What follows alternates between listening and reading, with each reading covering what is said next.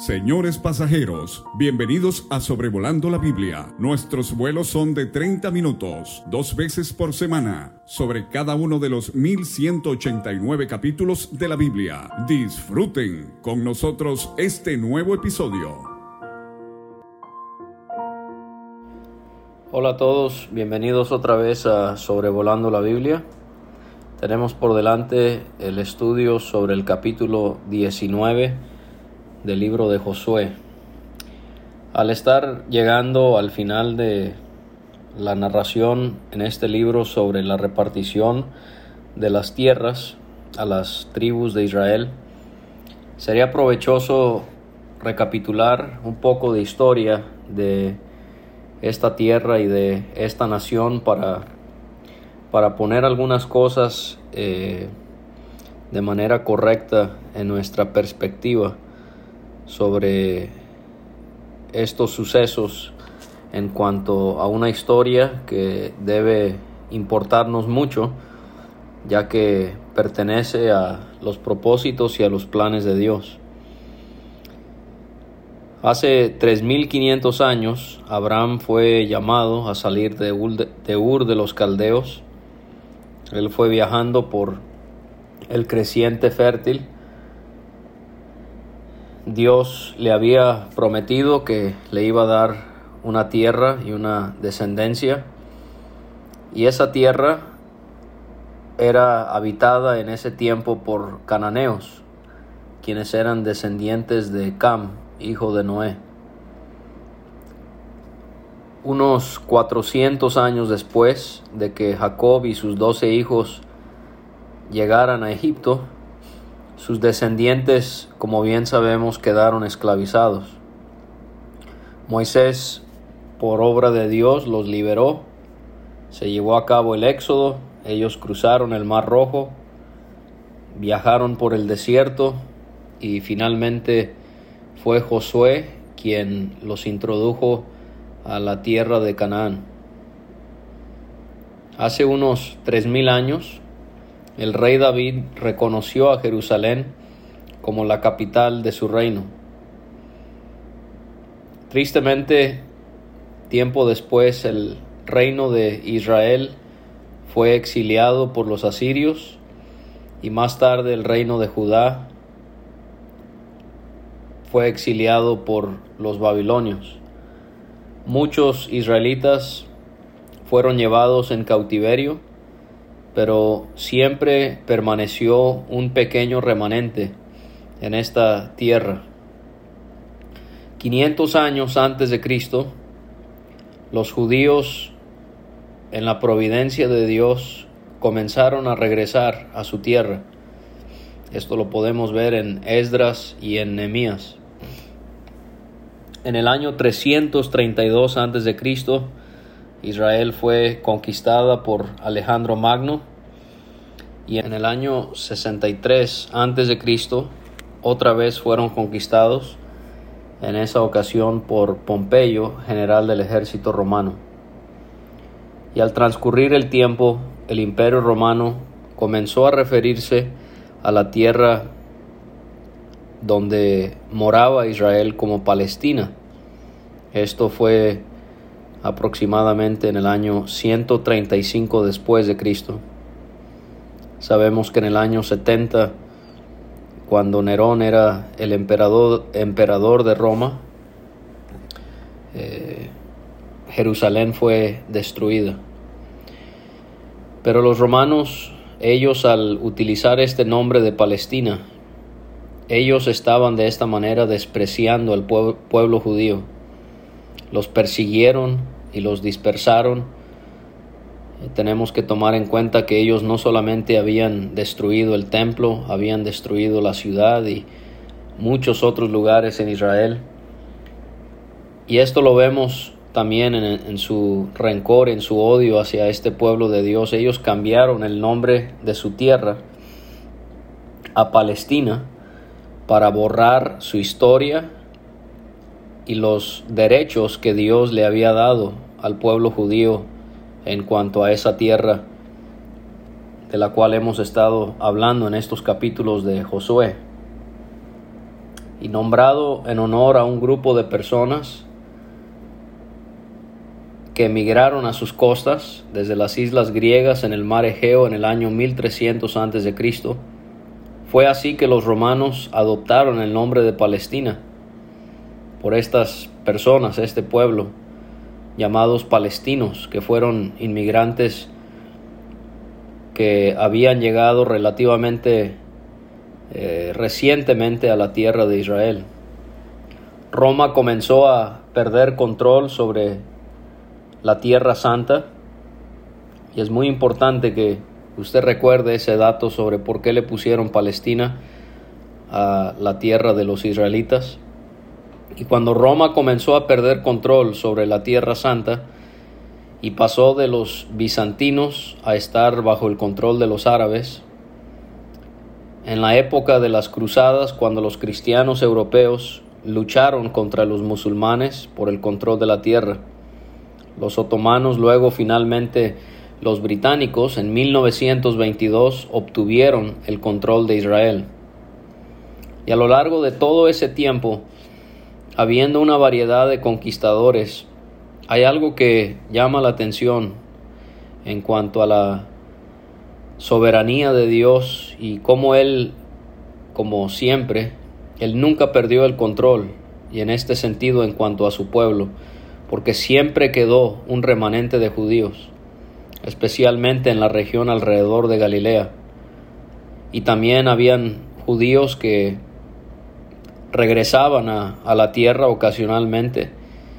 Y esto lo, lo afirmó un, un, un estudio que se hizo eh, con un informe realizado por la Comisión Real Británica en el año 1937. Así que es completamente falso que cuando los árabes llegaron a, a Israel ellos encontraron una tierra deshabitada. Nunca se quedó Israel sin Y las naciones árabes durante los años de, del control británico, ellos enviaron a su propia gente para obligar a emigrar a Israel. Y entonces rodeados por dentro y por fuera de naciones que temían y odiaban su existencia, los judíos hicieron lo que uno esperaría, lucharon por recuperar su patria. Los británicos no pudieron mantener el control, dado a que ellos habían sufrido severamente en lo económico por la guerra, su imperio se disolvió y por lo tanto ellos vieron que la única opción era ignorar las atrocidades que estaban realizando los árabes en cuanto a los eh, en contra de los judíos. Por ejemplo, el asedio de Jerusalén, el bombardeo de hospitales y ellos queriendo que controlaran la tierra mientras exigían cierto código de conducta, por ejemplo, ceder a las demandas de los árabes, eh, poder permitir una migración limitada de los judíos, etc. Y después de la Segunda Guerra Mundial y, lo y la terrible atrocidad del holocausto, el pueblo judío, que se había extendido por todo el Medio Oriente y en Europa a través de su exilio, la persecución, la guerra, ellos ya estaban listos para regresar a casa. Ellos comenzaron a regresar a una tierra que había sido devastada por los árabes. La habían conquistado y la habían descuidado. Y todavía siendo controlado este territorio por el mandato británico, el pueblo judío estaba restringido en su libertad para emigrar a su tierra y gobernarse a sí mismo. Es muy interesante estudiar cómo Dios usó a un hombre y a una mujer para ayudar a Israel en estos tiempos. Uno de ellos se llamaba David Ben Gurion y la mujer, ella se llamó Golda Meir. Y ¿Cómo es que a pesar de siglos de diferencias culturales, lingüísticas, cómo los demacrados refugiados de los campos de concentración de Europa y los que habían sido despreciados y reprimidos por Dimi de las tierras árabes, ellos pudieron encontrar un, un territorio común, eh, pudieron encontrar literalmente la tierra que había sido prometida a su padre Abraham. Quizás te preguntes qué significa Dimi. Dimi es un sistema especialmente de leyes musulmanes para mantener a los judíos y a los cristianos suprimidos. Esto no solamente se puede ver en, en cuanto a Israel, pero también a otras naciones. El 14 de mayo de 1948 terminó el mandato británico y los judíos declararon su independencia. Increíble que algo que parecía tan distante, Dios lo había permitido. Y durante un año, esta nación que parecía ser incipiente luchó contra países como Egipto, Irak, Siria, Jordania, el Líbano, para obtener su independencia. Era un pueblo pequeño, era un pueblo empobrecido y a pesar de que tuvo que pelear contra naciones grandes y naciones que habían prosperado grandemente, humanamente hablando, vencerles era imposible. Pero Dios todavía lucha por su pueblo y abundan las historias de milagros durante la guerra israelí por la independencia. Increíblemente, pero cierto, se firmó un armisticio e Israel volvió a ser una nación. Hoy en día, los árabes o palestinos todavía odian a Israel. Ellos todavía reclaman la tierra como suya. Ellos que son los descendientes de, de Ismael se siguen riendo de Isaac y buscan destruir su alegría.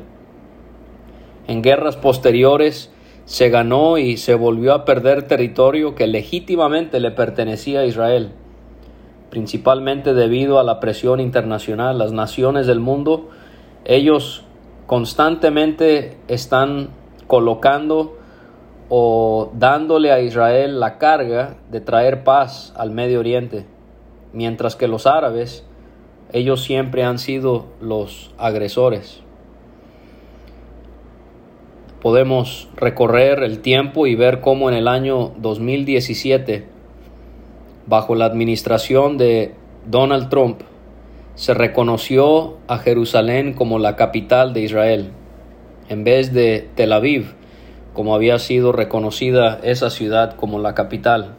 Esto fue algo que fue hecho de acuerdo a los propósitos de Dios. Como cristianos tenemos que tener mucho cuidado de no ser influenciados por las ideologías que prevalecen en nuestro tiempo. Por ejemplo, es incorrecto que nosotros llamemos Israel Palestina, porque ese no es su nombre. Los que han promovido este nombre de Palestina lo han hecho para negar los propósitos de Dios para con su pueblo en cuanto al territorio de los judíos. Así como no existe Palestina, tampoco existen los palestinos. Son árabes que emigraron de otros lugares para adueñarse de un territorio que no era suyo. Pero esto no es lo que se está eh, diciendo por varios políticos y personas que quieren promover una ideología que va en contra de Dios y de su pueblo. Por eso es que tenemos que tener cuidado de no aceptar a ciegas lo que vemos o escuchamos en las noticias. ¿Es Donald Trump un hombre perfecto? Claro que no, es un hombre lleno de imperfecciones. ¿Pero ha hecho cosas buenas? Claro que las ha hecho y una de ellas es que él reconoció a Jerusalén como su capital. Hay personas muy respetadas que hablan de Palestina y han influenciado a cristianos a sentir hasta un odio hacia Israel, porque hay la idea de que Israel más bien es la que ha invadido un territorio que no es suyo, sino que le pertenece a los árabes. Esto es completamente y claramente una política anti Dios. Y tenemos que reconocer lo que Dios ya ha previsto, como lo estamos viendo aquí en Josué. Quiero recomendarte dos libros que pueden orientarte en cuanto a todo esto.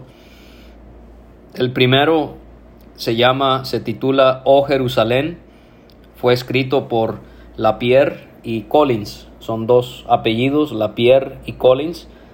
Este libro detalla la guerra de la independencia para que Israel pudiese tener su propia nación.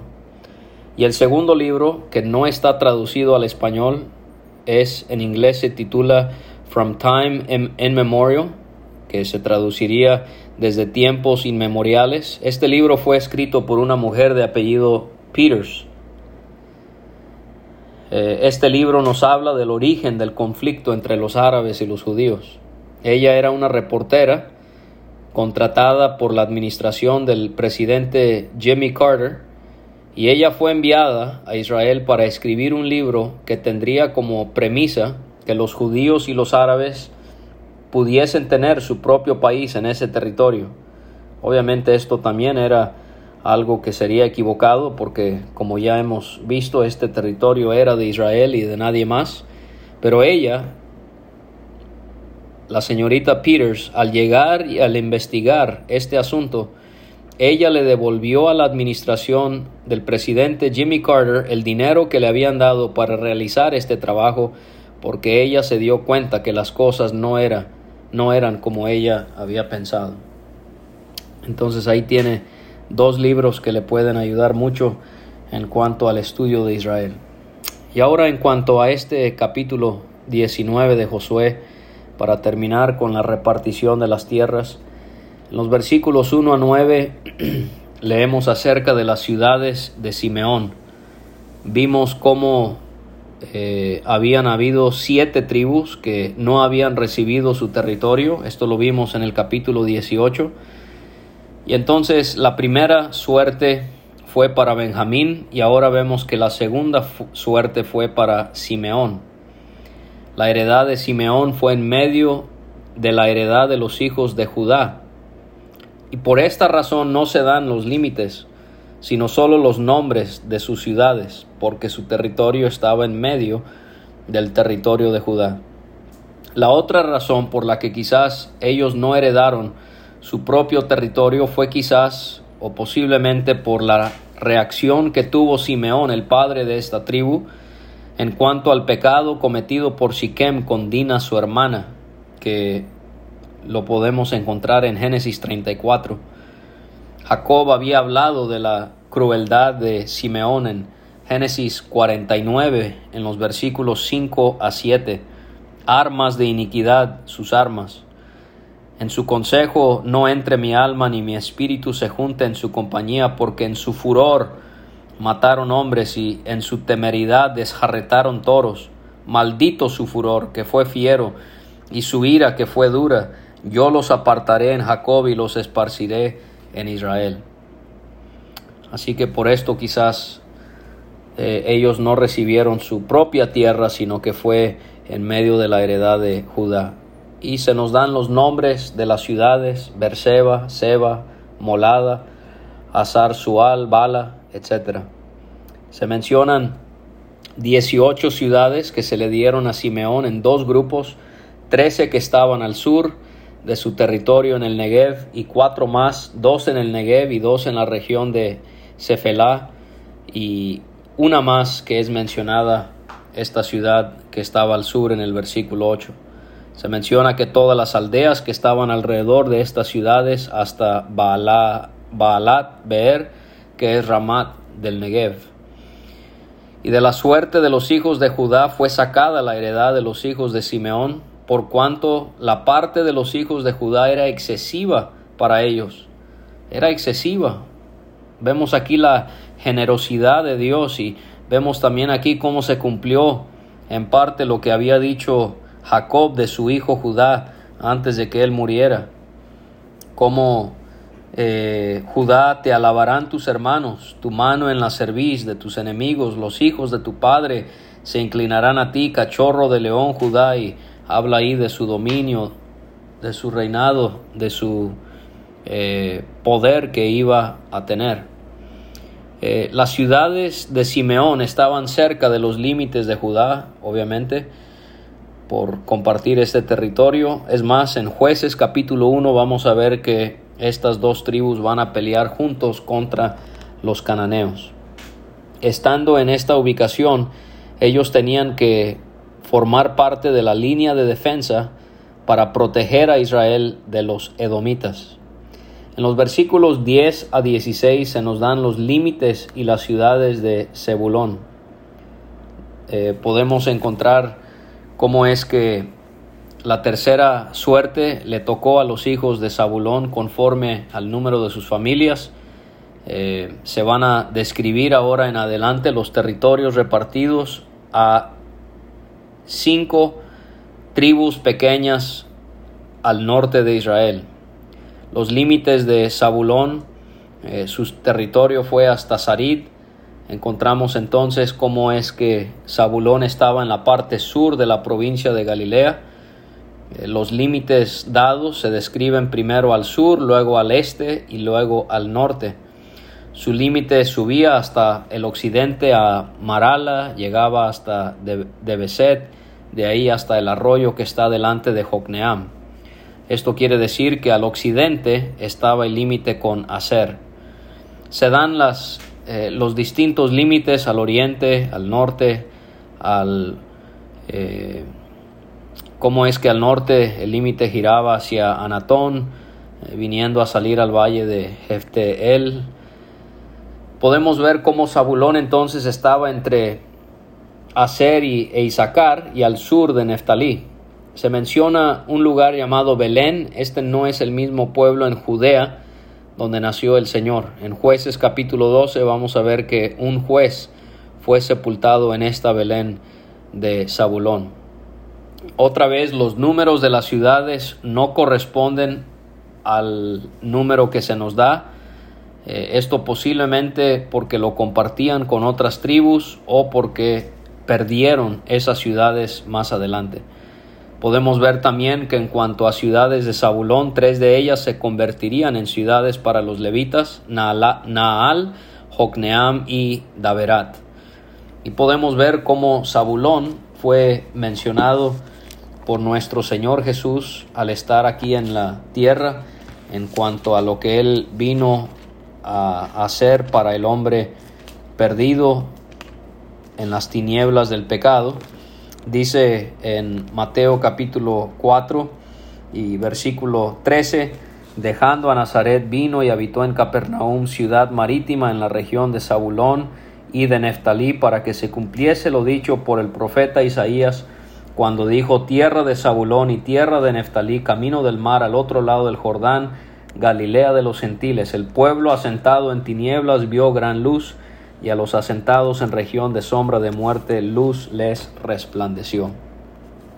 En los versículos 17 a 23 encontramos los límites y las ciudades de Isaacar. La cuarta suerte correspondió a esta tribu. Su territorio fue, y se dan los nombres, eh, el noreste de Manasés occidental, porque sabemos que habían territorios para Manasés a ambos lados del Jordán, pero el noreste de Manasés occidental no se distingue de los límites al sur de Isaacar, eh, porque colindaban sus territorios. Esto lo podemos ver en los capítulos 11 y 17. También estaba al sur de Galilea como Zabulón, pero estaba al este de Zabulón, o sea, más cerca al río Jordán. Llegaba hasta el límite Tabor, Sahasima y Betsemes y terminaba en el Jordán. Versículos 24 a 31 tenemos los límites y las ciudades de Aser. A ellos les correspondió la quinta suerte. Su territorio abarcó, se mencionan nombres de distintos lugares. Ellos estaban al sur, estas ciudades estaban al sur del territorio dado a Aser. Eh, llegaba hasta Carmelo al occidente y a Sior-Libnat. Sus límites se dan al sur, después al este, después al oeste se da en las diferentes, los diferentes límites. Eh, podemos mencionar a Kabul. Kabul, recuerden, en Primero de Reyes 9, Fue dada esta ciudad por Salomón a Hiram, rey de Tiro, pero él las regaló porque no las quiso. Este fue el rey que consiguió la madera para la construcción del templo. De ahí este límite daba vuelta hacia Ramá, se habla de la ciudad fortificada de Tiro, nos hace ver cómo estaba hasta el norte, giraba hacia Osa y salía al mar desde el territorio de Axib. Versículos 32 a 39, los límites y las ciudades de Neftalí. A Neftalí le correspondió la sexta suerte. Su territorio abarcó desde Elef, se mencionan distintos nombres, hasta Lacum y salía al Jordán. Se dan los límites al occidente, eh, al sur y como por ejemplo al occidente confinaba con Aser y con Judá por el Jordán. Neftalí tenía territorio en la parte norte de Galilea y en la parte este del sur de Galilea. Rodeaba el mar de Cineret al oeste como lo hacía Manasés al este. Es mencionado por Isaías, como ya vimos en el capítulo 9, citado por Mateo en su Evangelio, en cuanto al Señor Jesucristo y cómo Él se encontraría algún día en esta región de Canaán. Al occidente Neftalí colindaba con Aser, Zabulón e Isaacar al sur le quedaba. Su territorio incluyó un bosque denso en el corazón de Galilea, algo que llama la atención. Se mencionan sus ciudades fortificadas, Sidim, Ser, Hamad, Rakat, etc versículos 40 a 48, las ciudades de Dan. A ellos les tocó la séptima suerte. Sus ciudades son mencionadas. Eh, aquí vemos que como con Simeón solo se da la lista de ciudades, no se dan los límites de su territorio. Igual que con Benjamín se dan los nombres de las ciudades al este y al oeste. A ellos les faltó territorio y por lo tanto ellos subieron y combatieron a Lesem, y la tomaron a la herida espada, y tomaron posesión de ella, y habitaron en ella, y llamaron a Lesem Dan, del nombre de Dan su padre. Lesem o Dan estaba al norte en el territorio de Neftalí, cerca de Tiro. En Jueces capítulo 1 y en el capítulo 18 aprendemos la razón por la que ellos dejaron la porción que les había tocado y por qué es que habían emigrado al norte a esta ciudad Lesem que ellos llamaron Dan. Obviamente esto no era conforme al propósito de Dios y todo esto concluiría en que Dan eh, estaría involucrado en una apostasía al dejar a Dios por causa de la idolatría. Eh, esto, este lugar, Lesem o Dan, al norte de Neftalí, cerca de Tiro, se iba a convertir en lo que se consideraría el lugar más al norte de Israel. Por eso es que encontramos esa expresión en el Antiguo Testamento, por ejemplo en Jueces 21, primero de Samuel 3:20, segundo de Samuel 3:10, leemos desde Dan hasta Berseba. O sea, Dan era el lugar hasta el norte de Israel y versículos 49 a 51, la heredad de Josué. Y leemos de que ellos después de que habían terminado de repartir la tierra en heredad por sus territorios, dieron los hijos de Israel heredad a Josué en medio de ellos. Los dos espías, Caleb y Josué, sabemos ellos habían sido los únicos fieles a Dios. Qué llamativo es que ellos recibieron su propia heredad. Caleb él moró en Judá, esto lo vimos, el territorio que le correspondió a él en el capítulo 14, y ahora vemos a Josué recibiendo su heredad en el territorio de la tribu de Efraín. Podemos eh, ver dos cosas aquí que, en las cuales podemos relacionar a Josué con Jesucristo. Podemos ver su humildad. Él como líder no fue el primero, sino fue el último en recibir su tierra.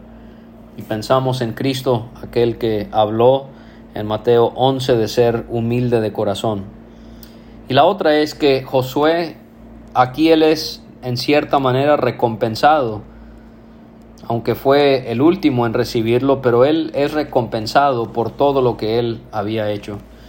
y podemos ir a Isaías 53, los versículos 10, 11 y 12 nos describen las recompensas que Jehová le dará a su Hijo Jesucristo por todo lo que él hizo en su obediencia a él. Y de acuerdo a la palabra de Dios le dieron la ciudad que él pidió, Tibnat Sera, que se encuentra en el monte de Efraín. Él reedificó la ciudad y habitó en ella. En el capítulo 24 llegaremos a eso y veremos que Josué allí sería sepultado. Y el capítulo termina diciéndonos que estas fueron las heredades que el sumo sacerdote Eleazar y Josué hijo de Nun y las cabezas de los padres entregaron por suerte en posesión a las tribus de los hijos de Israel en Silo, delante de Jehová, a la entrada del tabernáculo de reunión y acabaron de repartir la tierra. Podemos ver en Eleazar y en Josué ejemplos de cómo hay la necesidad de líderes que busquen hacer exactamente lo que Dios quiera, no lo que ellos quieren, no actúan conforme a su voluntad, sino actúan siempre conforme a la voluntad y a la palabra de Dios. Ellos repartieron la tierra exactamente como Dios lo había marcado. Y este último versículo resume los capítulos 18 y 19, o si quiere, pudiéramos también verlo como el resumen de los capítulos 14 a 19, que nos habla acerca de la repartición de las tierras. No se pierdan el próximo episodio el día miércoles, si Dios permite sobre Josué eh, y él señalando las ciudades de refugio. Sin duda será de gran beneficio y de mucho interés, así que le esperamos el próximo miércoles para seguir estudiando las escrituras.